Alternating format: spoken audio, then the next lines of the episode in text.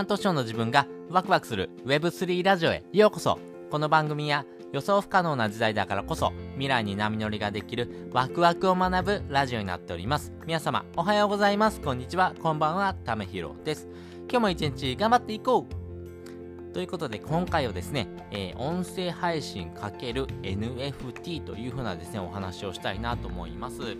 えー、ためひろはですね、これまでですね、1000回以上配信をですね、2年以上ですね、続けておりますんで、やっぱりそんな私だからこそですね、お話しできるですね、音声配信の可能性、そしてですね、これから必ず伸びていくであるですね、この NFT のですね、掛け合わせ、えー、組み合わせのですね、お話をですね、したいなと思います。まあ、私がですね、やってきた音声配信、そしてこれからあ生まれてくるような NFT のですね、掛け合わせ方、そしてどういうふうなですね、えー、話をですね、していけばいいののかなっていうところ、まあね、これから NFT ってやった方がいいよねってことがですね、ちょっとずつ分かってきてる、えー、企業なんかもですね、現れてますけれども、まだまだですね、この NFT っていうもののですね、取り扱い方、そしてですね、NFT をどういうふうに届けていくのかっていうところがですね、まだまだ分かってないような方もですね、多くいらっしゃると思いますんで、まあそういったお話をですね、したいなと思います。で、今回のですね、お話のですね、結論、もう先にお話ししておきます。え結論はですね、これが好きだというふうなですね、絶対的な価値をですね、えー、期待値を整えていくというところがですね、えー、大事になっていくと。いうお話をですね、したいなと思います。それはどういうことっていうのをですね、具体的に、これから解説をしていきます。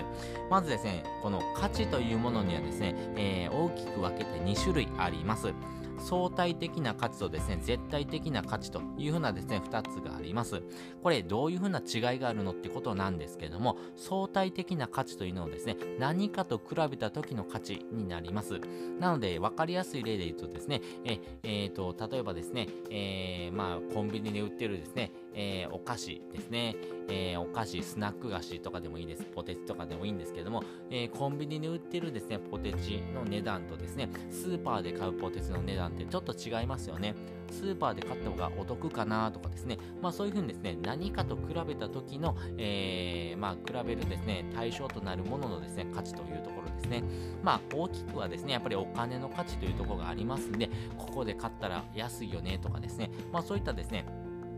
金儲けに関わるですね、価値がですね、えー、大きいのかなと思います。一方ですね、絶対的な価値というところはですね、もうこれ、えー、誰が言ったところでですね、もう私これが好きっていうような価値なので、えー、まあ誰にもですね、そのあたりをですね、介入することができるような価値になっていきます。まあ例えで言うんであればですね、えー、何々のファンクラブとかかなと思います。例えばですね、え、ジャニーズが好きだったらですね、ジャニーズのこの人が好きっていうのはですね、推しがいますよね。まあ、そういったですね、価値っていうのはですね、えー、誰かと比べてとかじゃなくてですね、私はこの人が好きだっていうふうなですね、推しになりますんで、ここは絶対的な価値になります。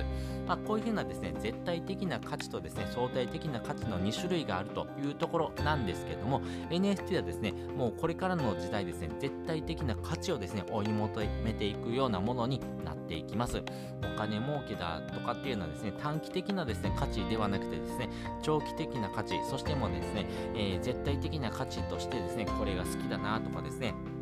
まあやっぱりこういうふうなですね、NFT を作る人をですね、応援したいなというふうなですね、この絶対的な価値をですね、どこまで高めていくのかっていうところが結構大事になっていきます。これですね、この価値をですね、高めていくときにめちゃめちゃ大事になってくるのが、音声配信でファンを作るということがですね、大事になっていきます。これ、音声配信はですね、やっぱり音声に自分のですね、魂とかですね、熱量が乗っかりますんで、やっぱりですね、えー、聞いてる人もですね、こういう風な発信をしてるんだなとかですね、こういうような話をですね、えー、やっぱり好きとかですね、えー、楽しんでやってるんだなってことはですね、結構伝わっていきます。例えばですね、ボイシーでですね、話されてますけども、池早さんがですね、え、やっぱり連日ですね、NFT の話をしてますけども、NFT の話をするときってめちゃめちゃ楽しそうにですね、喋ってるんですね。やっぱりそういうのってですね、聞いてる人からするとですね、うわー、池早さん、本当に心の底から NFT 好きなんだなってことがですね、分かってきますし、やっぱりですね、好きだからこそですね、溢れるですね、情熱とかですね、この熱意っていうのがですね、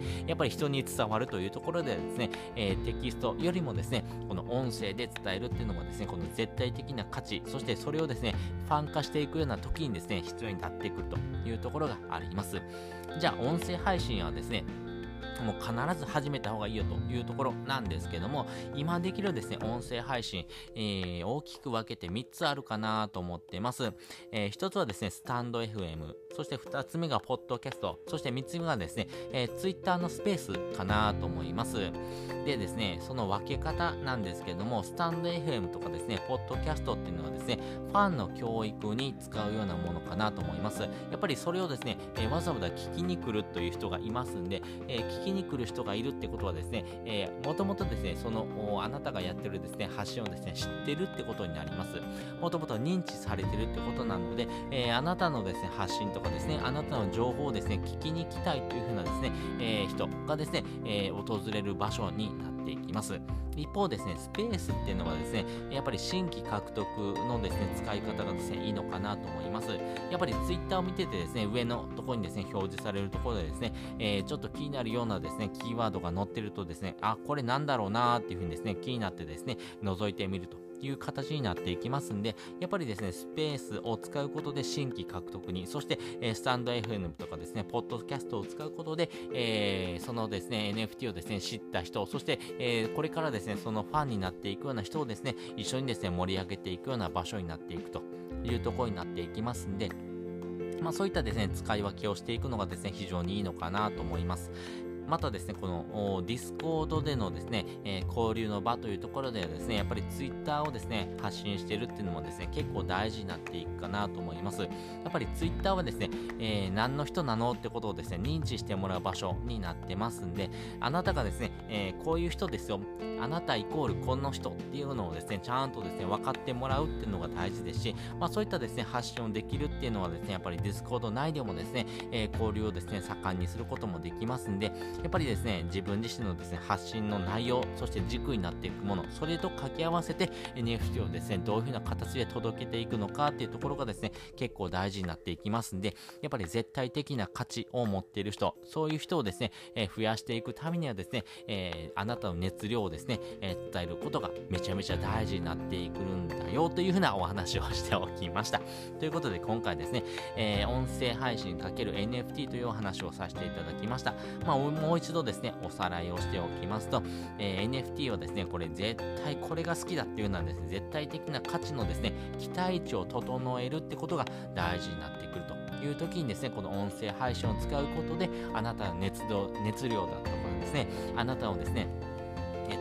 熱意っていうのが伝わってですね、これが伝染することによってですね、えー、コミュニティを盛り上げるってことにつながっていきますし、このコミュニティが盛り上がることでですね、NFT がですね、お祭り騒ぎになっていってですね、新しい展開がですね、えー、どんどんどんどん転がっていくというふうな形になっていきますので、そういうような使い方をしていくのが非常にいいのかなというふうに思っております。で、本日の合わせて聞きたいです。本日の合わせて聞きたいは、じゃあ音声配信どうやって始めるのっていう時にですね、音声配信の始め方っていうのをですね、えー、概要欄にリンク載せております。まあ音声配信はですね、えー、やっぱり始めてみないとわかんないことも多いです。えー、ドスって言ってしまいましたけどもね、まあ音声配信はですね、やっぱりやってみてですね、自分で体感してみないとわかんないこともありますし、やっぱり聞いてる人のですね、えー、ことを想像しながらですね、発信をするっていうのが結構大事になっていきますんで、まあ、まあそういったですね、力もですね、つけていきたいなって方はですね、えー、地道にですね、この音声配信をしてみるのがいいかなと思います。やっぱり最初のうちはですね、えー、自分の発信をですね、え、改めて聞くとですね、すごい気持ち悪いです。やっぱり聞き返すとですね、自分の声ってこんな声なんだなとかですね、ちょっとですね、わー気持ち悪いなって思うんですけども、やっぱりそれは最初のうちでですね、やっぱり繰り返していくとですね、自分の声もですね、ちょっと慣れていきますんで、やっぱりですね、えー、人に違和感を与えないとかですね、えー、そういったですね、えー、音声っていうのがですね、結構大事になっていきますんで、まあそういったところも含めてですね、お話してる回になりますんで、よかったらですね、参考になるかなと思いますんで、覗いてみてください。ということで、本日もですね、お聴きいただきましてありがとうございました。また次回もですね、よかったら聞いてみてください。それじゃあ、またね。